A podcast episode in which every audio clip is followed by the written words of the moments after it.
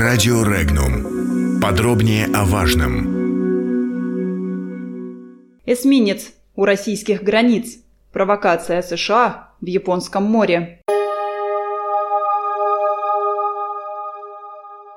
Ракетный эсминец военно-морских сил Соединенных Штатов Мак Кэмпбелл прошел вблизи залива Петра Великого в Японском море, где находится база Тихоокеанского флота России, передает CNN. Отмечается, что операция была проведена в рамках правил свободного мореплавания в международных водах как вызов чрезмерным морским претензиям России. По словам пресс-секретаря Тихоокеанского флота США Рэйчел Макмар, маневры американского военного корабля не направлены против России и не связаны с инцидентом в Керченском проливе.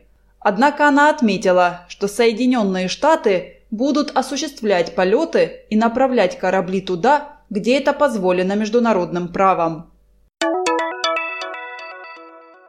Действия американского эсминца возле российской военной базы в Приморье преследовали цель произвести впечатление на всех внутри США, показать, как Америка сильна, полагает первый заместитель председателя Комитета Государственной Думы России по делам СНГ, евразийской интеграции и связям с соотечественниками Константин Затулин. Во-вторых, это делается для того, чтобы объяснить своим союзникам. Они должны вместе с США проводить такую же политику. Официальный представитель Минобороны генерал-майор Игорь Коношенков заявил – что ракетный эсминец США, двигаясь в международных водах, находился не ближе 100 километров от российской акватории. Он сообщил, что российский противолодочный корабль «Адмирал Трибуц» контролировал нахождение американского эсминца в международных водах. Военный корабль США, если что и демонстрировал, то только неудачную попытку уйти на максимальной скорости от кораблей Тихоокеанского флота, отметил он.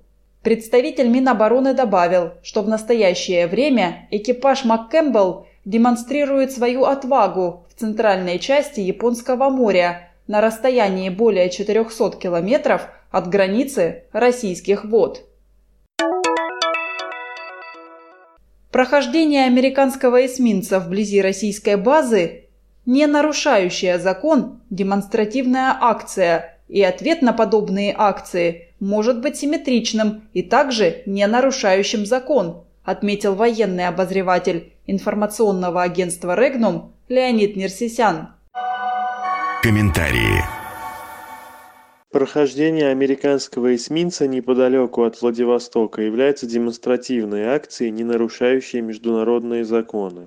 Корабль не вошел в 12-мильную прибрежную зону, для прохождения через которую необходимо разрешение России. В этом смысле никаких реальных претензий предъявить США не получится. То же самое касается и периодического посещения американскими эсминцами Черного моря. Они действуют в рамках закона, ограничивающего суммарный тоннаж военных кораблей, проходящих через Босфор и Дарданеллы, 30 тысячами тонн.